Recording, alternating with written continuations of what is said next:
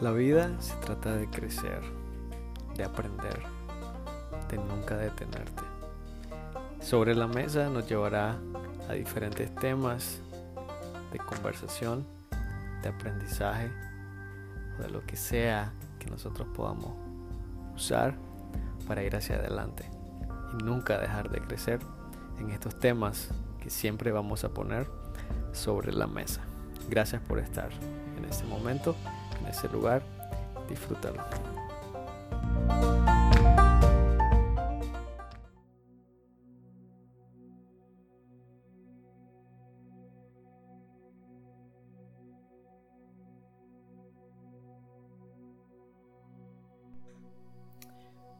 Un saludo para todos, ¿qué tal? Bienvenidos a nuestro nuevo episodio de Sobre la Mesa.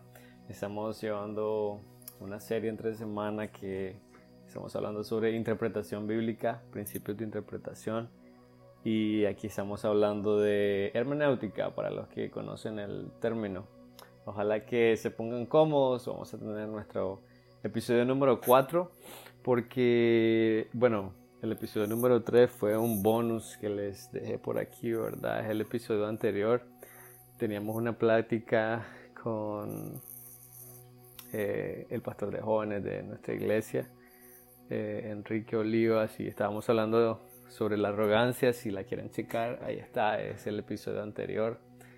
Y hablábamos sobre temas muy relevantes, temas que nos llevan a la reflexión, y, eh, sobre todo para eso, reflexionar y no ver a los demás, sino vernos a nosotros. Hoy vamos a tener dos principios en este episodio, vamos a hablar sobre el principio de autointerpretación y vamos a hablar también sobre el principio de significado normal. Entonces, vamos a iniciar. Eh, pensando en eso, ¿verdad? Recordemos que cuán importante es eh, la buena interpretación de la Biblia. Eh, a veces es lamentable cuando nosotros vemos. yo sé y estamos claros de que cada día nosotros aprendemos, pero a veces cuando nosotros escuchamos o vemos en algún programa de televisión o, escuchamos la, iglesia que está cerca de nuestros hogares y escuchamos a alguien compartir de la palabra, de las escrituras y, compartir cosas que, eh, como decimos aquí, ¿verdad? A legua se nota que no es algo eh, verdadero eh, es un poco lamentable, de hecho da un poquito de, vergüenza ajena, no sé a ustedes, pero por lo menos a mí me pasa. Eh, no quisiera estar en los zapatos de esta persona, porque sé que hay muchas personas que saben muchísimo de la Biblia y saben cuando alguien está haciendo una pésima interpretación. Eh, entonces hoy comenzamos, ¿verdad?, con un nuevo principio y es el principio de autointerpretación. Este principio de autointerpretación eh, declara que la Biblia es su propio intérprete. No hay nada más que yo necesito fuera de la Biblia para yo poder entenderla o interpretarla. ¿Ya? Por eso se llama autointerpretación. La Biblia es suficiente. Yo no necesito nada más. No necesito otro libro extra. Yo no necesito llegar donde el pastor o... No, no. Y, y, en el contexto que lo estoy diciendo es que no es que no necesito que alguien más me explique. Lo que estoy diciendo es que si un día yo me encuentro en una isla desierta, yo y una Biblia, yo tengo toda la capacidad como cristiano de entender solamente el libro en sí, por sí mismo. No necesito nada más. Y ese es el principio de autointerpretación. Debemos permitir que la Biblia se interprete a sí misma. Tenemos que dejar que la Biblia haga eso porque está hecha para eso. Eso no es nada más que nosotros podamos estudiar cualquier pasaje de la escritura y sin embargo buscar todo lo que dice la Biblia acerca de eso. Buscar qué hay en relación a este texto que estamos estudiando y dejar que estos otros versos paralelos, cruzados, nos expliquen lo que está diciendo. Estos versículos nosotros los podemos encontrar en toda la Biblia. Eh, como les decía, pasajes paralelos, eh, pasajes, ¿verdad?, que hablan sobre el mismo tema. De hecho, hay en algunas partes donde eh, hay un pasaje y más adelante está la explicación. Y eso nosotros mm, eh, ya lo hemos visto en algunos de los pasajes. Por ejemplo, ¿verdad? nosotros hay un ejemplos perfectos que nosotros podríamos encontrar en el hecho de los evangelios. Estos evangelios hay muchísimos temas que los cuatro evangelios lo relatan. Y eso en lo personal me encanta muchísimo porque cada uno tiene su perspectiva, cada uno tiene su forma eh, que vio las cosas. Por ejemplo, en Mateo, el capítulo 3, nosotros miramos eh, el bautismo del Señor. Pero también nosotros podemos encontrar detalles en el libro de Marcos, en el capítulo 1, del 9 al 11, aspectos diferentes al bautismo de Jesús. Y estos simplemente son pasajes paralelos. De hecho, si ustedes tienen en su Biblia, ¿verdad? Eh, esos pasajes que son, o perdón, esa Biblia que tiene referencias, ahí ustedes pueden ver que debajo de los pasajes o a la par de los versículos les muestra los diferentes pasajes que hablan de ese mismo tema o que se refieren a ese mismo tema. Y eso es súper importante que nosotros lo podamos leer. Entonces, como ejemplo, ¿verdad? Eh, ese bautismo. El bautismo nosotros lo podemos encontrar en Mateo y en Marcos y de aspectos diferentes. Y ahí es donde nosotros podemos encontrar pasajes eh, paralelos. Entonces, lo que nosotros, solo lo que nosotros necesitamos es dejar que la Biblia sea su propio intérprete. No necesitamos, de hecho, buscar un libro aparte o una persona aparte. No, la Biblia tiene toda, eh, en esencia, está hecha para que ella misma, en ella misma, perdón, podamos encontrar nosotros eh, toda la interpretación que nosotros necesitamos eh, para nuestras vidas. Se habla, ¿verdad?, sobre muchos ejemplos que yo les comentaba. Yo he tenido la oportunidad de estar en diferentes lugares y de escuchar a diferentes personas exponer la Biblia. y sí, he escuchado algunos tipo, ¿verdad? Que es lamentable en la forma en cómo ellos pueden hablar de un texto y con toda la, fuerza y la autoridad, pero diciendo algo realmente errado y a veces algo bastante mm, lógico, eh, muy visible y muy conocido. Personas hablando acerca de parábolas dándole significado que no son.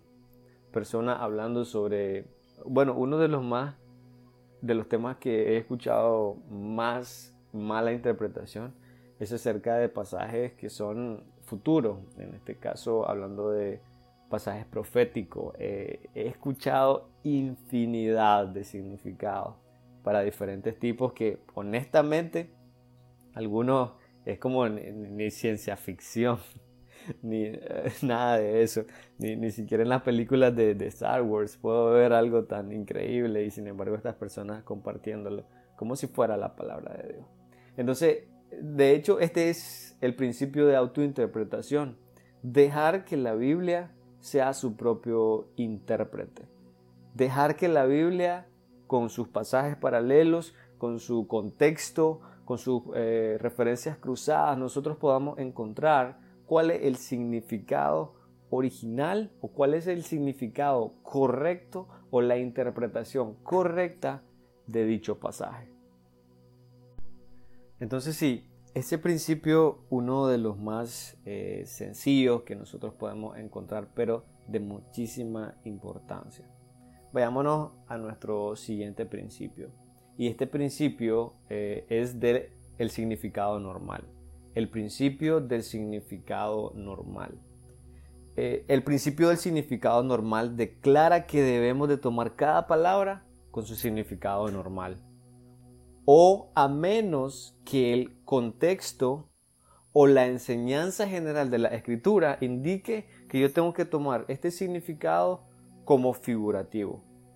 El significado normal de una palabra o un significado común es simplemente tomar la palabra exactamente como lo que es. Por ejemplo, si la Biblia se refiere a un río, ¿yo cómo lo voy a tomar? Como un río. No le voy a dar eh, otro significado. Entonces, este principio declara eso. Si la palabra de Dios en algún versículo dice, eh, habla sobre una montaña, yo voy a tomar esta palabra con su significado común y ordinario. En este, caso, eh, una montaña. Si él habla de un cordero, yo lo voy a tomar como un cordero, como el animal. No voy a buscar darle un significado diferente. Aquí nosotros vamos a ver algo eh, muy interesante, porque aquí vamos a definir también que hay dos tipos de significados. Hay significados normales, pero también hay significados figurados o figurativos, como lo llaman algunos. Por ejemplo, en este primer versículo de, eh, vamos a estar en capítulo eh, en el libro de Juan, perdón, capítulo 6 y habla, bueno, se los voy a leer simplemente para que eh, y ojalá que lo puedan confirmar ustedes, ¿verdad? Ahí en, en su Biblia. Dice Juan 6, 19. Cuando habían remado como 25 o 30 estadios, vieron a Jesús que andaba sobre el mar y se acercaba a la barca y tuvieron miedo. Aquí habla sobre, bueno, agarremos una palabra, agarremos la palabra mm, mar, por ejemplo, la palabra mar o la palabra barca. Por ejemplo aquí, mar, ¿qué significa en este versículo mar? Mar significa mar. Es el principio. El principio me dice que yo tengo que tomar el significado de la palabra en su sentido común y ordinario. El contexto está hablando sobre que ellos están en el mar y que están en una barca. Entonces el mar es el mar. Aquí el, el significado es un significado normal es un significado normal. Ahora, vayámonos a Juan un poquito más adelante en el versículo 35, el versículo 35. Aquí vamos a ver el otro tipo de significado. Dice Juan capítulo 6, el verso 35. Jesús les dijo, yo soy el pan de vida. El que a mí viene nunca tendrá hambre y el que en mí cree no tendrá sed jamás. ¿Cómo se debe interpretar la palabra pan en estos versos? ¿Normal o una figura o en sentido figurado? El texto y el contexto me está diciendo que Jesús está usando la palabra pan para referirse a Él, para referirse a Él como persona. Entonces, en este caso nosotros no podemos tomar la palabra pan como un significado normal, este una figura de Jesús. Entonces con esto nosotros podemos ver los dos tipos de significados que podemos encontrar. El primero es el significado normal, que es el principio, pero la única forma para que yo no tome el significado normal es que el contexto del verso o los pasajes paralelos de la frase o del texto, perdón, me estén diciendo que yo tengo que tomar la palabra o la frase en un sentido figurado. Y esto es lo que sucede muchas veces. Intentamos nosotros dar significado a palabras que se deben tomar con su significado original. Pero lo que hacemos a veces es intentar eh, dar otro significado a palabras que honestamente a simple vista debemos de tomarlas como un significado normal. Entonces aquí miramos que Juan 6:35 yo tengo que usar eh, el significado figurado, es una figura, porque lo que se está refiriendo es a Jesús. También aquí nosotros podríamos mm, tomar, eh, vayámonos al libro de Éxodo, en el libro de Éxodo, un poquito al principio, el libro de Éxodo también nosotros podemos ver eh, del capítulo 12, por ejemplo, nosotros podemos, bueno, lo leemos. Eh, Éxodo 12.3. Éxodo 12.3. Ese vamos a estar leyendo. Éxodo 12.3. Dice, hablad a toda la congregación de Israel diciendo, en el 10 de este mes, tómese cada uno un cordero según la familia de los padres. Un cordero por familia ¿ok? Aquí vamos a tomar la palabra cordero. ¿Cómo vamos a tomar esta palabra cordero? Esta palabra cordero es un cordero que está refiriéndose en el sentido normal. Dice, escúchenlo, hablad a toda la congregación de Israel diciendo, el 10 de este mes tómese cada uno un cordero, completamente. Un animal, eso es lo que va a tomar. Aquí la gente no dijo, ¿qué, qué, traía, qué, querrá decir esta palabra? ¿Será que agarraron a, una persona? ¿Un cordero qué significará? ¿Qué, significado le podemos dar a cordero? Honestamente, no, no, no hay ningún significado más que el normal. No hay ningún significado más que el normal. Entonces, lo que se debe tomar aquí es, en este pasaje, la palabra cordero con un significado normal. Dentro de esto entonces vamos a irnos a otro pasaje. Vamos a tomar eh, la misma, eh, la misma palabra. Eh, entonces nos vamos a ir al libro de Juan 1.29. Ese verso vamos a estar leyendo. Juan 1.29. Vayamos a nuestras Biblias en Juan 1.29. Y dice así. El siguiente día vio Juan a Jesús que venía a él y dijo, He aquí el Cordero de Dios que quita el pecado del mundo. El contexto, de hecho, el, solamente el texto me está diciendo que Juan aquí en este versículo se refiere a la palabra cordero como que como una figura, porque se está refiriendo a un hombre, en este caso a Jesús. El cordero no es un cordero verdadero. Dice, aquí el cordero de Dios no está viendo él a un cordero, está viendo a Jesús. Entonces es una figura que muestra a Jesucristo. Entonces aquí hay dos cosas que nos van a ayudar. ¿En qué sentido se debe tomar una palabra? Una es el contexto del pasaje o del texto y la otra es la enseñanza general de las escrituras. ¿Qué es la enseñanza general de las escrituras? ¿Qué es eso? Es todo lo que la Biblia enseña acerca de un pasaje. Todo lo que la Biblia enseña acerca de un pasaje. Todo lo que la Biblia enseña de la salvación. Todo lo que la Biblia enseña acerca del pecado.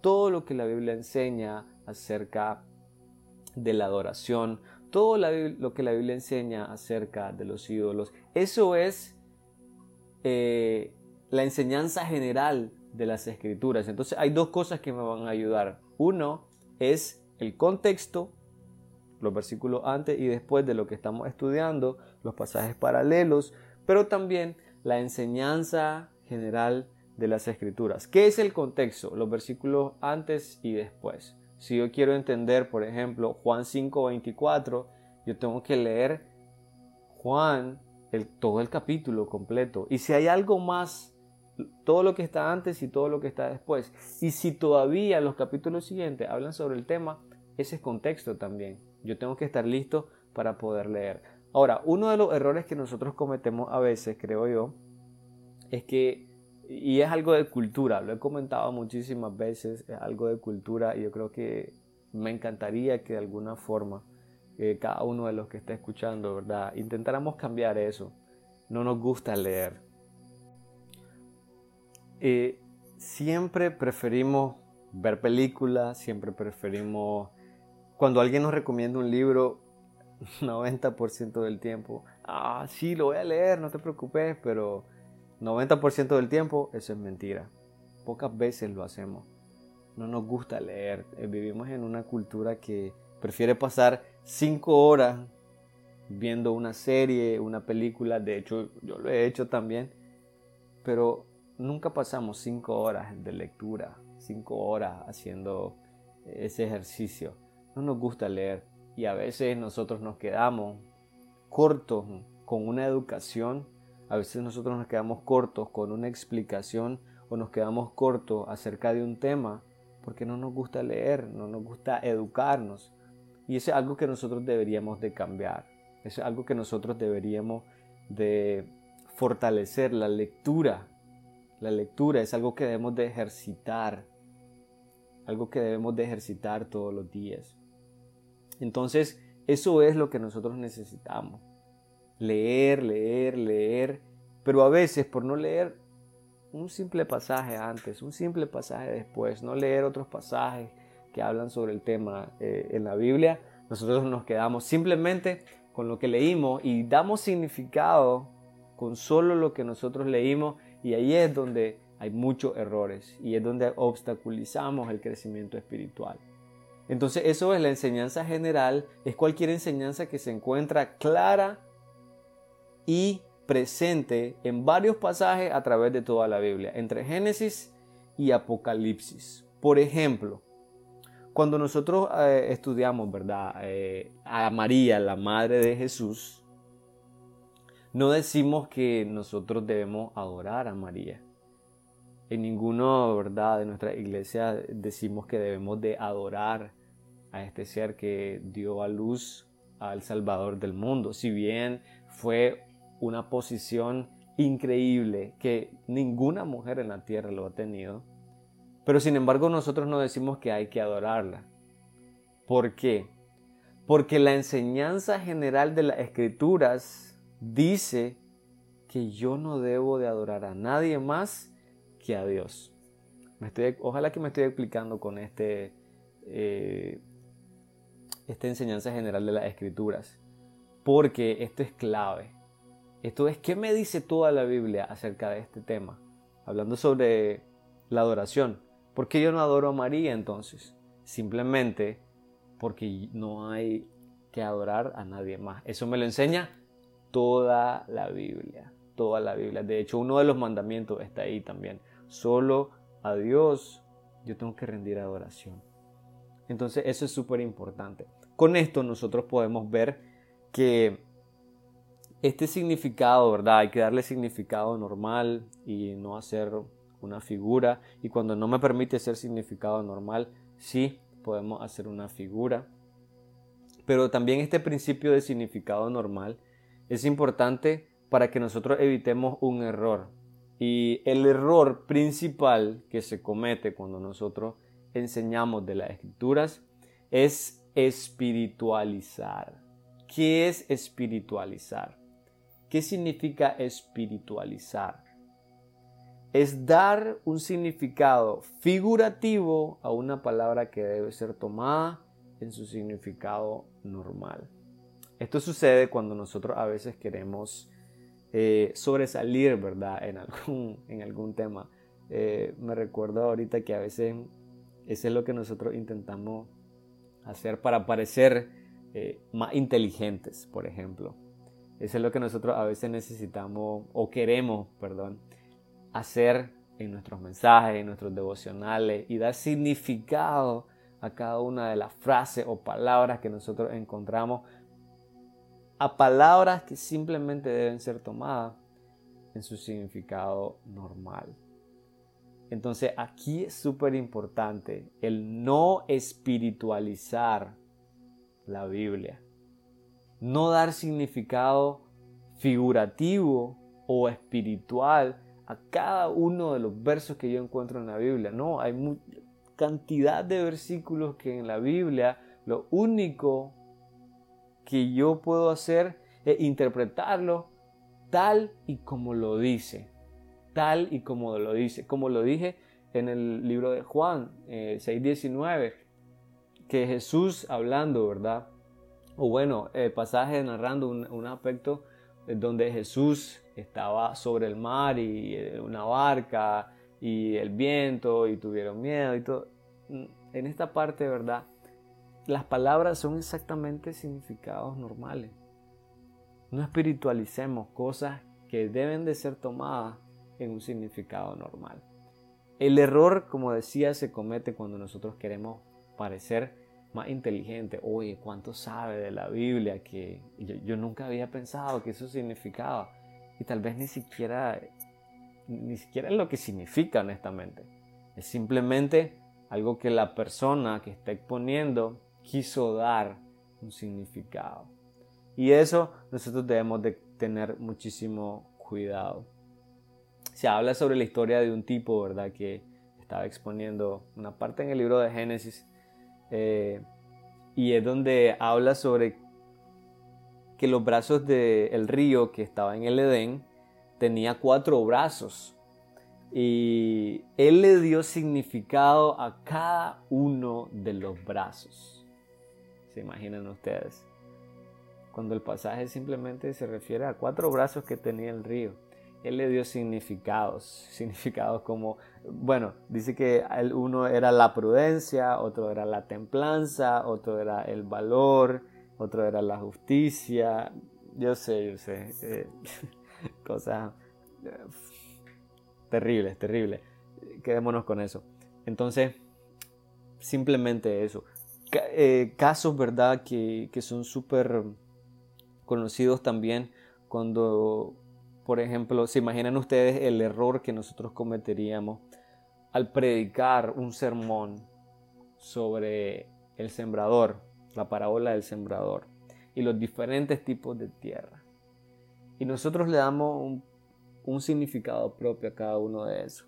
Y leyendo un poquito más en el contexto, nosotros encontramos que esa parábola está explicada al pie de la letra, explicada literalmente por el mejor predicador, en este caso Jesús.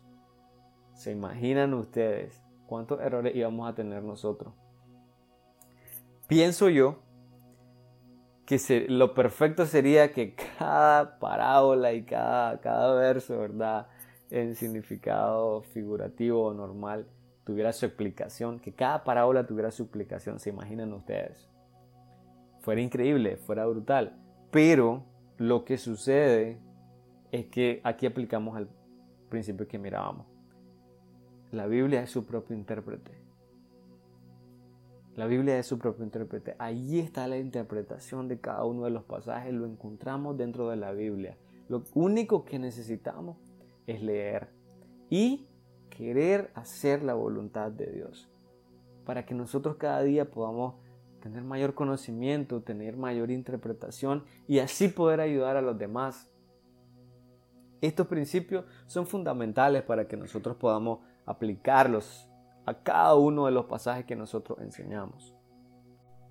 Y esa es la única forma en la que vamos a poder ayudar a los demás a crecer. Que creo que ese es el fin que nosotros tenemos. Nuestro propósito tiene que ir más allá de solamente nosotros. Nuestro propósito tiene que ir que cada cosa que nosotros aprendamos sea una herramienta para que yo la pueda utilizar para levantar a los demás, para animar a los demás, para que los demás crezcan en el conocimiento del Señor. Ese tiene que ser mi propósito. El propósito no es solamente para que yo sepa más, para que yo suene más inteligente, para que mis sermones, mis mensajes sean los mejores, para que mis devocionales sean los mejores. No. Es simplemente para que nosotros podamos ayudar, ayudar, ayudar no son para mí, es para que los que me rodean crezcan conmigo también. Ese es mi propósito. Entonces, solamente para eh, checar un poquito, ¿verdad?, acerca de los principios, de los que miramos hoy por lo menos. El de autointerpretación eh, declara que la Biblia es su propio intérprete. Eso es algo que no podemos eh, pasar por alto. El principio de autointerpretación declara que la Biblia es su propio intérprete. No hay nada que yo pueda encontrar que me ayude para entender la Biblia fuera de ella. Todo está dentro de ella.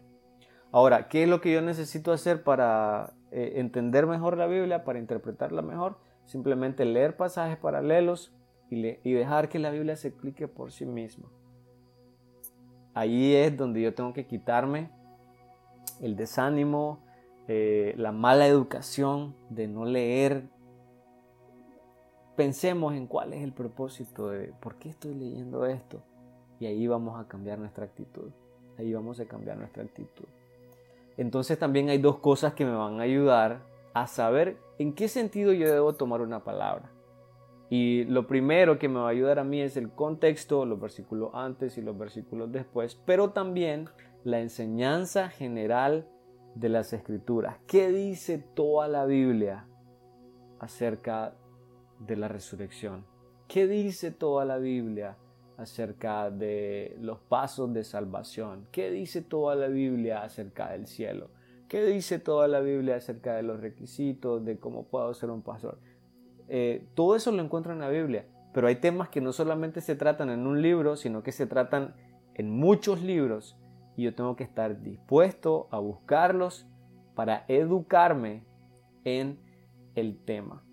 Entonces aquí miramos eso también, miramos el, principio del significado normal y declara que cada una de las palabras deben ser tomadas en su significado normal.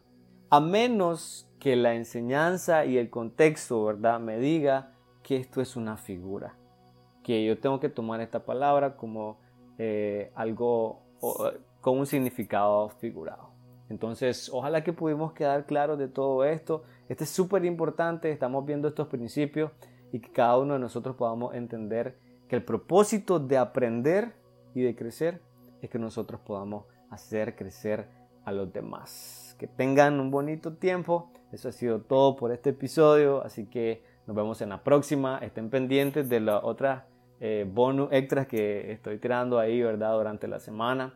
Tengo algunas pláticas ahí que son de interés personal y las puede escuchar en cualquier momento que usted esté ahí, ¿verdad? Esté limpiando, cuando usted salga a correr, cuando usted eh, esté ahí, ¿verdad? Haciendo su ejercicio. En cualquier momento solo eh, pone play y puede dejar ahí, ¿verdad? Para aprender un poco y así crecemos todos juntos. Así que muchas gracias por escuchar y eh, que tengan un bonito tiempo.